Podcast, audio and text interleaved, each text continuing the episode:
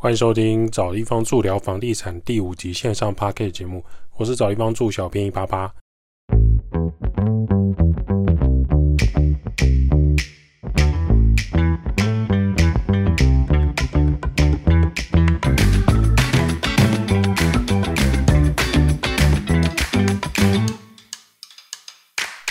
找地方住聊房地产，找地方住是一个老屋翻新租赁管理公司。我服务项目有房屋主代租代管理、包租代管、装潢设计、局部小工程协助、布置软装设计。有官方网站 IG 带连接，有相关服务可以写 email 或是加赖账号询问。找不到连接的人，请直接到官网，拉到官网最底下就有连接了。最近天气微凉，开始下雨了，希望有下到水库集水区。毕竟水量丰沛、雨量丰沛的台湾。但是呢，台湾的水总是留不住，而这件事情呢，并不是政治人物关心的选票议题，所以期盼呢，中部呢停水可以舒缓。先来聊一聊台湾政府的劳保财务缺口恶化速度，比大家想象的还糟糕。劳保破产期限其实年年逼近，人们就算不关心或者是狡辩，政府狡辩其实也没什么用。劳保年金的改革议题呢，近期引发关注，这也不是空穴来风，是有些数据的。或许很快就会被行车记录器啊、微博的啊、抖音啊盖掉这些新闻，或者说狒狒逛大街好像比其他的新闻都重要。也真是奇怪，我们人在台湾一天到晚播中国的事物做什么？一边播那边抖音的一些什么搞笑影片要干嘛？到底想要偷渡暗扛一些什么新闻呢？知道网球台湾国手有新的好成绩吗？知道台湾棒球引起全民关注，有更多小孩对棒球有兴趣吗？知道台湾篮球联盟有三个吗？有前 NBA 球星来台湾促进台湾篮球发展吗？其实这些新闻的篇幅真的很少，希望可以真的留住媒体，而不是让这些媒体去企图偷渡一些奇怪的新闻。那剩下的才是我们需要知道的新闻。劳保问题每一年的支出扩大，劳保基金投资的数据可以看出严重亏损。劳保局公布呢，二零二二年劳保老年年金的统计数据，可能劳保提前破产为其实不是开玩笑。根据最新公布的劳保老年的年金领取数据呢，有一百六十万名劳工正在请领劳保老年年金，平均每月请领金额呢提高到一万八千两百九十四元，而月领两万块以上的占比已经超过四成。只看一年，或许大家无感。那么我们用二零一三年来比较呢？第一个，这个国家台湾的老年化很严重，请领年金人数十年前的三倍。然后呢，劳保请领人数快速增加中，远高于劳保总缴费人数增加的速度。也就是说，领的人不断的增加，可是缴保费的人却只有缓慢的增加。二零一三年劳保老年年金的请领人数是四十九点七万。现在听领人数已经升高到一百五十九点七万了，人数是十年前的三点二倍。十年来领取的人数超过一百一十万，这些人不断的从国家搬他的钱、搬那粮食到他的户头、到他家里，但是劳保投保人数，也就是缴费人数呢？二零一三年是九百七十四万人，现在增加为一千零四十三万，其只增加六十九万人。那刚刚是四十九万到一百五十九万哦，所以当然会产生入不敷出的状况。不过政府就是安抚大家，没有啊，没有这回事啦。要相信各机关，相信台湾的 GDP，我们招拼经济，相信新的政党上台就可以让执政单位继续处理这个问题了。其实过去错误的政策一旦立法，后面就只能照做，所以就是依法办理。那这个雪球已经停不下来了。第二个，政府避免这个状况，让劳保的老年年金决定请领年龄逐年升高，但是这十年来平均请领年龄下缓下降非常缓慢，显示有不少人提前在领这个减额的年金。为什么他们要提前领出这个年金，而且要减额呢？就是因为他害怕未来政府让他领不到钱，所以他希望先领在自己的户头，至少可以过年。第三个，领取劳保老年金的平均投保年资快突破三十年，领四十年以上的年资占比也增加。当大家知道劳保投保年资越多越好，那劳保投保年资没有规定上限，也就是说，二零一三年请你老人年金三十五年以上只有占八点二趴，现在三十五年以上提高到二十一趴，四十年以上的呢占比十年前才一点六，现在已经增加到六点四。第四个，平均投保薪资越来越高，因为生活开销越来越高，所以通货膨胀也越来越严重。年金每年领超过四万块以上的人增加了不少。想想看哦，他每个月都可以从劳保局这里领到四万块。美其名是说年轻的时候存下来，但事实上我们从数据来看，呃，年轻的时候存下来的钱跟现在领的钱，还有我们增加的人数跟领取人数，完全是不符合正比的。当以上四个一起的时候，会发生请领人数的金额走高，而政府的收入不付支出，那年资会有什么影响呢？二零一三年每月领三万四千块，到二零二二年的时候已经领三万七千块，十年增加了快三千块。第五个，劳保投保年资越来越长，平均投保薪资也越来越高。用去年请领人数一百五十九万来计算就好了，一年这个国家要支出多少钱呢？要支出给老年给付五百六十五亿元，所以当年轻人口越来越少，老年人口越领越多，真的还是年轻人不努力想躺平的原因吗？年轻人为什么不生小孩？光是过去的年金选票，现在的人享受，过去的人背，未来的人背上债务，那在后面的人呢？怎么办？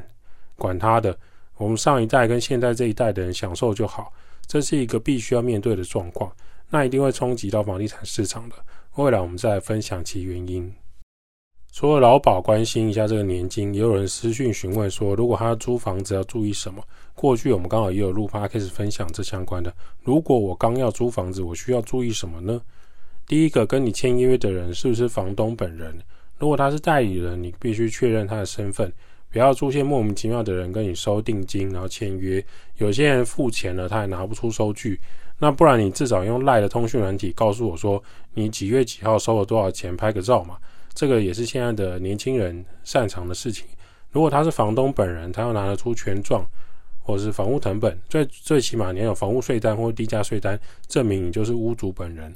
那如果你不是屋主没关系，你你是代理人。比如说我们真的有遇过那个房东，他年纪很大了，那可能是他儿子或是他的妹妹来做代理人，那没关系，你只要有。写一张单子是代理人，或者说你的租约上面有告诉我屋主的名字是谁，那这些全部都写在租约上面的话，那就没有关系。签约的文件上面会秀屋主的名字，如果他是代租管公司的主管人员，要证明他是主管人员，而且主管人员应该要知道屋主是谁，而不是说有钥匙的人就可以跟他签约。这些人没有办法证明他自己是主管人员的时候，租约上面应该要有屋主详细的资讯，那就没有关系。之前有出现一些奇怪的租屋事件，就是曾经有中介业者扮演假的房东跟你签约骗押金还有租金。为什么他有钥匙，而且对屋内十分清楚呢？因为呢，屋主是委托他来卖他的空屋的，就没想到他把他这个房子拿去委托房仲，那房仲呢就想说啊，你这段时间空着也是浪费，我先帮你租掉嘛。那你未来你价格开那么高，你也卖不掉，那你这段时间我就帮你租人喽。那屋主后来就想说：“我那个房子明明是空屋，怎么会水电费增加这么多？怎么会住人呢？”询问之后才发现，哦，他委托中介之后，这个中介偷偷拿去租人。后续还有相关的新闻事件，就是这种卖屋的过程中却被拿去租人了。这件事情是非常不 OK 的。如果对方是诈骗集团呢，基本上就不会有收据。你可以要求在。或是有些会要求说什么，你先汇款再来看屋，这些都蛮奇怪的。顶多说我先给你线上影片看屋，那有喜欢再约时间看屋，怎么会是先汇钱再看屋呢？假设有先付定金的情况下，就会有收据。那没有收据也可以有文字记录啊，或者是对话记录啊，用的什么时间点你汇款啊？那双方约定的租屋内容是什么啊？签约的房屋标的水费。电费、瓦斯费、公寓大厦的管理费要怎么计算？曾经有别的房客跟我们反映说，他之前住在某某租赁管理公司的物件，网络上写说一万二的电梯套房，他想说，哎，这个价格便宜啊，电梯的独立套房一万二，所以他就去跟对方签约。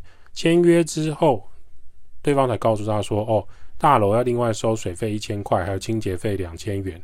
还有管理费这边要先收两千块，再加上每个月的电费，最后他统计起来，他每个月基本上都是超过一万五在租这个独立套房，根本没有划算到。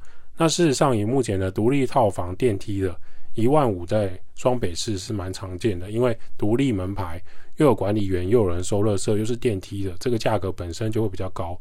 那我就问这个朋友说：“那你这个合约上面，呃，当初有载明说能源费是谁支付吗？有没有包含在租金里面？”那其实他们当初合约就没有写到，所以这个能源费由房客支出是没问题，只是说他们双方之前应该先约定好，而不是用广告一万二。实际上呢，却要收到一万五，那真的差太多了。如果说你今天租金是一万二，那你收一个一二六零零，那还说得过去，就是有增加一些大楼必须的管理费用。关于这种房屋额外的费用啊，基本上谁在使用公社，谁在使用管理费，这个由房客来支出是没问题的，只要事先大家都已经先沟通好、讲好就好了。第三个，押金，现在住家押金最高就是两个月。如果他跟你说要收超过两个月，表示这个房子不要也罢。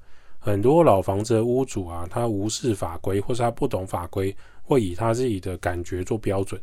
其实高于两个月的押金是不合法的。押金你可以当然可以商量说可不可以少一点，但最高就是两个月。所以由房东跟房客双方协议好即可。然后钥匙的部分，不管是公寓还是电梯大楼，记得一楼大门要确认是否可以开启，还有楼上的大门钥匙也要测试过。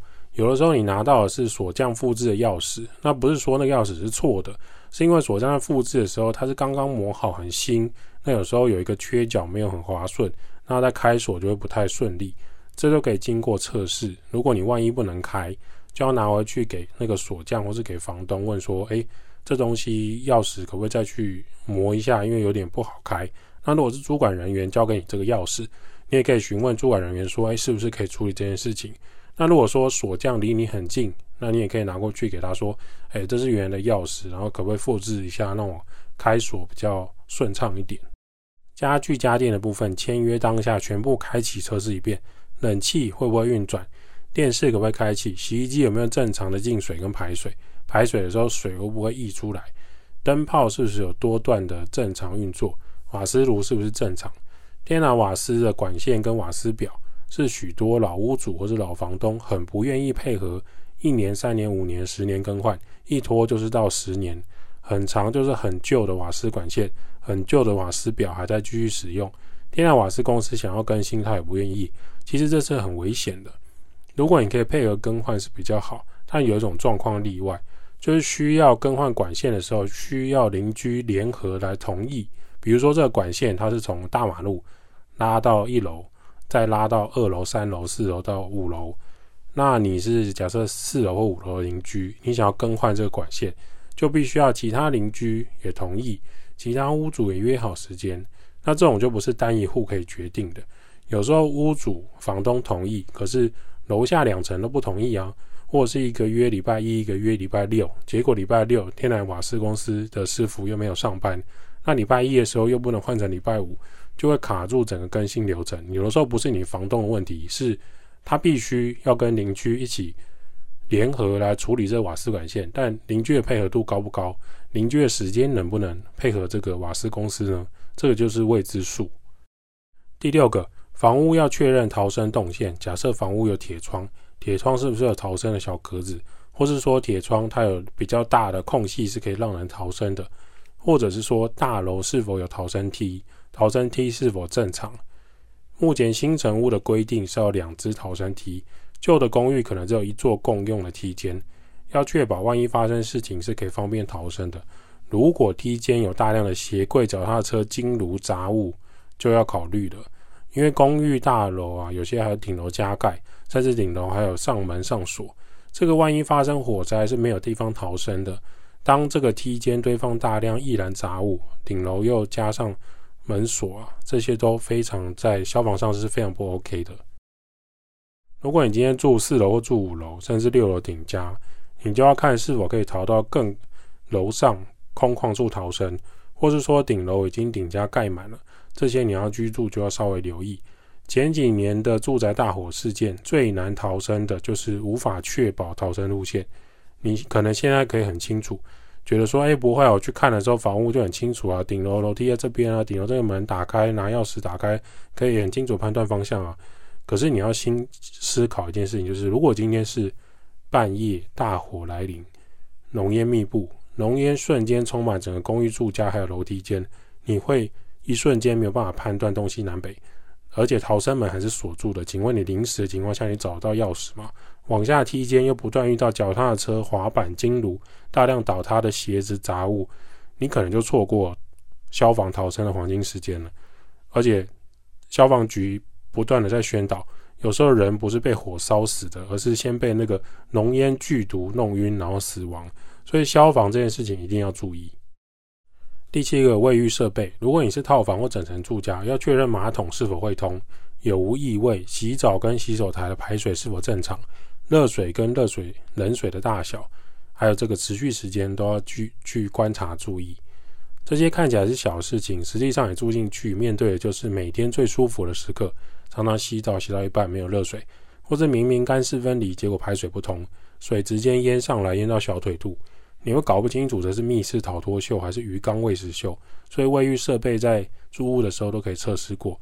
那当下你做测试有问题，就可以立刻问房东或是问主管人员。你总不希望你全身光溜溜，当下你没办法处理的状况。第八个热水器，如果是走瓦斯的热水器，一定要安装在户外通风处，千万不可以装在室内。